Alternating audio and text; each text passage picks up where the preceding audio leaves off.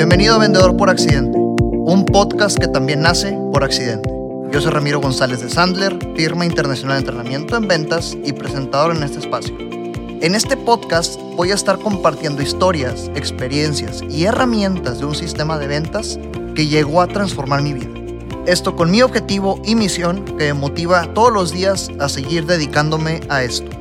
Transformar la vida de las personas a través del entrenamiento y reforzamiento en ventas para que sean prósperas y felices. Así que arranquemos. Bienvenidos a este quinto episodio del podcast Vendedor por Accidente. Si llegaron hasta acá, qué honor. Gracias por escucharme. Por favor, cualquier cosa que les haya agregado valor de todo lo que estamos comentando, compártanla y llévenla a la acción. Es para eso, les estoy compartiendo todas las herramientas de un método de ventas que ha transformado la vida de muchas personas en el planeta. Y al menos aquí en Monterrey, en el norte de México, hemos trabajado con muchas empresas a quienes les hemos agregado valor necesario para aumentar sus ventas y la rentabilidad en sus negocios. Muy bien, si llegaste a este quinto episodio, es importante que hayas visto los últimos dos capítulos en donde hablábamos de los cuatro pasos del vendedor y las cuatro estrategias del comprador. Vamos a darle introducción a este quinto. Pregúntate, ¿sabes bailar? Y, ahora, ¿qué tiene que ver la pregunta con ventas? Eh, te, te planteo el siguiente escenario. En el baile de pareja, ese que nos enseñaron cuando éramos niños, a todos nos pusieron una película medieval o una película de esas de Disney en las cuales hay un príncipe y una princesa y están esperando para el baile del reino y cada que hay un baile es una ocasión muy especial y es un tema de caballeros, el, el que el hombre tiene que sacar a la dama a bailar. Y así fuimos educados, así, así nos enseñaron. Pero te pregunto, en la vida real, en el baile ¿quién lo domina? En la vida real, eh, ahorita siglo XXI, ¿quién domina el baile de pareja? Muchas mujeres me van a decir, hombre, a mí me tocó un pelado que no sabe bailar. Y es la realidad, pero no es un tema de género. La realidad es que quien domina el baile es quien mejor sabe bailar. Seas hombre, seas mujer, tú guías a quien sabe bailar. Ahora, ya teniendo este, esta analogía del baile, vamos a visualizar los cuatro pasos y las cuatro estrategias de los episodios pasados los cuatro pasos del vendedor. Llamar la atención, presentar montones de información, intentar cerrar con el famoso cierre forzoso y luego el perseguimiento, esa persecución. Y por el otro lado, las cuatro estrategias del comprador. Desorientar, obtener consultoría gratuita, evitar el compromiso y desaparecer. Si se fijan cómo se mezclan, en este baile, recordemos la analogía, en este baile donde tenemos un vendedor y un comprador, ¿quién lo está dominando? ¿Quién domina el baile? ¿Quién dice cuántos pasos dar? ¿Cuánto dura el baile? ¿Hasta dónde avanzan? ¿Qué si hacemos? ¿Qué no hacemos? La respuesta es que es el comprador. Hemos dejado que el comprador dicte, ordene y mande todo lo que sucede en una transacción de compra y venta. Y ojo, es importante. No quiero no quiero pintar de malvado a ninguno de los dos personajes porque estamos haciendo garras al vendedor tradicional y también estamos diciendo lo que el comprador hace. La realidad es que todos los que estemos escuchando este podcast en este, en este momento somos muchísimo más compradores que vendedores, ya lo hemos mencionado antes, así que sabemos cómo tratar a los vendedores que se comportan de esa forma. Les platico una historia en la cual viví este baile que les estoy compartiendo. Cuando yo empecé a vender en, en esta comercializadora de productos plásticos para la industria automotriz, metalmecánica y refrigeración. Una de las líneas de producto que manejábamos, más allá de un producto plástico, eran unos marcadores industriales. Estos marcadores industriales, para quien los conoce y si no te explico un poquito qué son, es literalmente un plumón. Un plumón, pero que en lugar de tinta común y corriente tiene una válvula con pintura especial y se usa en diferentes componentes y en diferentes líneas de producción con fábricas eh, diferentes para procesos de calidad. Una marca de un color X asegura que el producto que se está armando o fabricando pasó por un proceso de calidad. Entonces, la industria automotriz es un producto muy común, era un, nicho muy interesante para nosotros. Una empresa muy importante del giro automotriz, eh, yo la tenía en el radar, y, y, pues bueno, en este entonces mi única chamba era pasármela prospectando. Yo todos los días hacía llamadas en frío, todos los días iba a eventos de networking, todos los días iba a, conseguir oportunidades de negocio, me iba a parques industriales a dar la vuelta, a, a tratar de tener una conversación de negocio con alguien. En este camino me di cuenta que el departamento de compras me bateaba muy rápido. Resulta que el departamento de compras se fijaba únicamente en centavos más, centavos menos. Y yo no estaba dispuesto a vender únicamente por precio. Era una guerra en la que yo no quería entrar. Tampoco la compañía, obviamente yo no sabía, mm, si ahorita estoy aprendiendo muchas cosas, pues en ese entonces sabía muchísimo menos, ¿verdad? No sabía nada, era cultura de la compañía.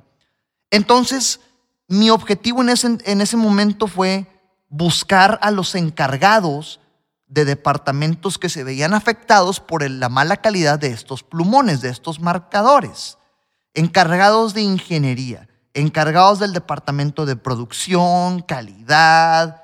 Eh, eh, quien conoce la industria sabrá que uno de los principales encomiendas que tienen estos departamentos es optimizar y hacer más eficiente la línea de producción con recursos y con, y con ahorros de ingeniería, pues. Entonces estaba esta empresa automotriz que yo prospecté y, y, hice una llamada en frío, me contestó el encargado de ingeniería, me aventé un comercial de 30 segundos. En futuros episodios te platicaré que es un comercial de 30 segundos, que te lo adelanto, es tal cual un, un speech que te avientas con la intención de contar los problemas que solucionas en la industria por si la otra persona ve valioso hablar contigo, eh, se reúnan a platicar de cómo puedes ayudar. Entonces me aventé el comercial de 30 segundos con esta persona de ingeniería. Se ganchó, me dijo, ¿sabes que Esos problemas sí los vivo, lánzate a la planta. Bolas, ¿verdad? Una de las primeras citas que yo conseguía, muy entusiasmados. Fui a la primera cita. No se me olvida que llegué y en la recepción de esta empresa pues tienen afuera los productos terminados y luego la historia de la empresa y luego entras y acaban de renovarla, parecía hospital por dentro con clima, muy, muy, muy padre toda la experiencia, ponerte equipo de seguridad industrial. Por fin me llevan a la línea de producción y, me acuerdo que este cuate empezó a contar toda la problemática que tenía por no estar marcando con el plumón correcto sus piezas porque pasaban por un proceso de temperatura. Y al momento de pasar por este proceso de temperatura, la tinta se borraba y al llegar a la siguiente base en la línea de producción, las personas no podían distinguir si hubo una marca o no. Entonces había que encontrar un marcador que fuera tolerante o que tolerara estas, estas altas temperaturas en la línea de producción. Entonces tuve la primera cita, encontramos el problema, una segunda cita para llevar muestras, otra tercera cita para especificaciones técnicas y de calidad. Y como paréntesis, es muy común de ciudades que todos los parques industriales pues están a varios kilómetros fuera de la ciudad, ¿verdad? Entonces eran tres citas hasta ahorita eh, eh, eh, a varios kilómetros de distancia. Hey, este mensaje es para ti, te toma menos de un minuto escucharlo. El coronavirus nos pegó a todos. Estamos en constante comunicación con los más de 300 centros de entrenamiento Sandler en el mundo y hemos llegado a la siguiente conclusión. Es momento de intensificar tu prospección y búsqueda de nuevos negocios. Sí, estamos en tiempos de incertidumbre, pero la gente sigue comprando y hay que estar ahí presentes para cuando decían hacerlo. Y hoy más que nunca tienes que diferenciarte de tu competencia y demostrar que tu ventaja competitiva recae en ti como vendedor y no nada más en el producto que vendes. Si te identificas con esto o sientes que tus ciclos de venta son muy largos, tienes muchas cotizaciones pero muy pocos cierres, o inviertes mucho tiempo en prospectos que al final no compran, te invito a mi próximo taller virtual Vende desde casa, guía para vender en el encierro, el próximo martes 7 de abril en donde hablaremos de cuatro principales puntos. Cómo no ser ese vendedor tradicional, desarrollaremos tu comercial de 30 segundos, cómo evitar el mándame la información o el déjame pensarlo desde tu primer llamada y cómo vender en la distancia. Vende desde casa, guía para vender en el encierro. Métete a www.ramirosandler.com para inscribirte. Ahí te veo. Entonces invertí citas y citas y muestras, fichas técnicas. Me acuerdo que las muestras no las teníamos en stock, entonces moví cielo, mar y tierra dentro de la compañía para que trajeran las muestras, yo prometiendo el negocio del año. Total, al fin, ¿sabes qué? Es un volumen de 10 mil 10 miles y 20 miles y 30 miles, no me acuerdo cuántas, pero varias miles de piezas. Entonces me brillaron los ojos porque era un marcador costoso, era un marcador sobre el cual yo había estado detrás, una oportunidad y aparte un alto volumen. Llegué, hablé con el fabricante, hicimos la cotización, se la envío, luego voy y lo visito, no me había invitado, voy y lo visito para ver qué onda, no me recibió, entonces agrega la otra cuarta, quinta cita. Total, al final de toda esta travesía que duró dos meses de citas y mover el departamento de administración de la empresa, mover al fabricante. Le marco a este cuate de ingeniería y me dice, Ramiro, te la bañaste. Se nota que eres un excelente vendedor. Me has tratado excelente. Tu empresa vale lo que cuesta porque me lo demostraste. Pero ¿sabes qué? Llegué con el departamento de compras y resulta que el mismo proveedor que ya nos surtía el otro marcador también maneja este marcador que tú nos cotizaste y muchísimo más barato. Y aparte de eso, darte de alta como proveedor a ti requiere de un proceso que nos va a tomar bastante tiempo. Te agradezco la ayuda, pero ya le empezamos a comprar al otro proveedor. ¡Wow! ¿Cuántas cosas no hice mal en este proceso? Me bailaron. Estamos hablando del baile de la compraventa. Pregúntate, ¿te han bailado? A mí me bailaron en este caso, en todo el sentido de la palabra. Fíjense todos los errores que cometí. Yo, haz de cuenta que el baile de la compraventa en su viva expresión, yo intenté llamar la atención. Al principio me dijeron, no, pero a ver, mándame la información a ver qué me interesa. Entonces, la acción de desorientar, presenté información. Este cuate de ingeniería obtuvo consultoría gratuita, intenté cerrar, evitó el compromiso, me elevó el ego y luego me batió. Una persecución de mi parte y al final, pues no desapareció, pero me batió bien sabroso. ¿Cuántos errores no cometí? Caí en el baile de la compraventa, número uno. Segundo error, y se los quiero compartir, los prospectos mienten siempre y mienten todo el tiempo. ¿Y por qué podemos estar tan seguros? Porque cuando tú has comprado también le echas mentiritas al vendedor. ¿Por qué? Porque nos estamos cuidando del vendedor tradicional que nos pica los ojos, que si le decimos la verdad nos va a vender por vendernos y no por ayudarnos. Este cuate, por más que me dijo que él tomaba la decisión, nunca fue transparente y me dijo que compras en un abrir y cerrar de ojos podría cambiar de opinión y comprarle al mismo proveedor que ya tenían a pesar de que no le estaba solucionando. Le hice la chamba a la competencia. ¿Le has hecho la chamba a la competencia? En esto puedes llegar a caer. Tercer error que cometí. Estaba mi niño presente. En futuros episodios también te compartiré a qué nos referimos con el niño. Pero hay una herramienta que se llama análisis transaccional del psiquiatra Eric Verne y esta herramienta nosotros en Sandler la aplicamos al proceso de ventas. Te la resumo muy rápido. Eh, Eric Berne descubrió, o más bien determinó que los humanos tenemos tres, tres maneras de comportarnos y tres maneras de desarrollarnos en nuestra vida. Primero aprendemos de nuestros papás cómo es un padre, luego vemos que tienen pláticas de adultos y bueno, ya vemos que un adulto es objetivo, analítico, lógica, y mientras que el papá es protector, ¿verdad? O regañón, una de dos. Y luego tenemos al niño, que es nuestro estado natural, y el niño es el que se emociona por cualquier indicio de esperanza y de fe. Entonces ese niño es el que estaba presente. Mi niño se emocionó, hizo que moviéramos cielo, mar y tierra en el negocio, hablar con el fabricante por absolutamente nada, por hacerle la chamba a mi competencia. Entonces, regla Sandler que les quiero compartir, deja al niño en tu casa. Cuando tú estás en tu rol de vendedora o en tu rol de vendedor, tiene que estar un 70% tu padre proveedor, ese padre que te ayuda a solucionar un problema, y 30% un adulto, el que trata temas lógicos, objetivos, sin emociones. Y claramente en ese escenario mi niño estaba más que presente. Cuarto error, me valió mi sistema. Yo ya estaba tomando Sandler. Yo ya estaba siendo entrenado y vean cómo caí redondito en las entrañas del comprador. Me bailaron, ya se los dije. Y fíjense, hay que hacer reflexión de esto, porque cualquier tema en el que desees convertirte un experto requiere de hábitos y requiere de práctica. Hace unos episodios, si no fue el segundo o el primero, les hablaba de por qué fallamos los vendedores. Es eso. Creemos que una plática motivacional o que un seminario de un solo día va a transformar nuestras vidas ¿Y qué es lo que termina sucediendo? Sales súper motivada, súper motivado, te crees el millonario del año, el súper emprendedor. Van a pasar dos semanas y regresarás a los mismos viejos hábitos.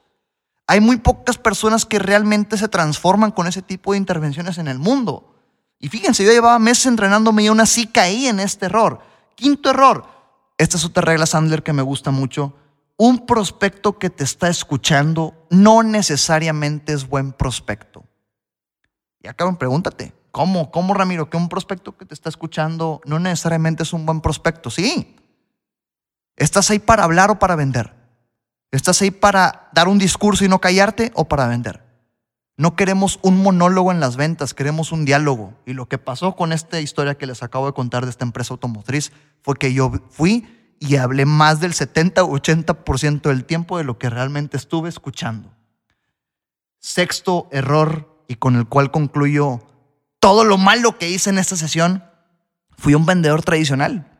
Fíjense, y, como ya hemos reflexionado en estos episodios, eh, sí se puede vender con el sistema del vendedor tradicional, claro que sí, pero qué tan cansado es, qué tan frustrante, en qué momento sabes dónde estás parado. Fíjense todo lo que yo moví en esta compañía para darle la chamba y el regalo a mi competencia. Cuestiónate si realmente vale la pena indagar otro sistema. Ahora, veo todo esto que les comparto y pienso, otra regla que me gusta mucho, no hay malos prospectos, solo hay malos vendedores. No hay malos prospectos, solo hay malos vendedores. Y con esta pretendo concluir el episodio de hoy ese vendedor tradicional del cual nos estamos haciendo cargo de destrozar en este podcast, tiende a exteriorizar sus problemas. Yo llego a conferencias, llego con, en distintos talleres o con nuestros mismos clientes y les pregunto, oye, ¿cuáles son tus principales retos en ventas? Ya se los dije en este espacio también. Tienden a exteriorizar el problema. Sí, que la inflación y que el dólar, que el tipo de cambio, el mercado, la política X, Y, Z, son cosas que no podemos controlar. Ni tú ni yo podemos absolutamente nada por arreglarlo. En el momento en el que te privas de visualizar qué es lo que tú puedes hacer más diferente o mejor de tu manera de vender, te estás privando de mejorar. Te estás privando de siempre encontrar una mejor forma de hacer las cosas. No es una filosofía nada más de venta, es una filosofía de vida. Tú decides si quieres seguir exteriorizando tus problemas o darte cuenta que puedes hacer diferente en futuras ocasiones para no caer en el mismo obstáculo dos veces. Entonces, en este problema, este cuate de ingeniería no tiene la responsabilidad de esto. Yo soy el responsable, yo soy el culpable de que haya pasado todo esto, porque no hay malos prospectos, solo hay malos vendedores. A partir de ahí aprendí bastantes cosas, escuchar más de lo que hablas, identificar quién toma decisiones, calificar al tomador de decisiones, usar a quien no toma decisiones a tu favor como alguien que te pueda vender internamente Siempre vendedores profesionales y honestos buscando cómo ayudarnos, cómo picar los ojos. Entonces te dejo con una simple reflexión.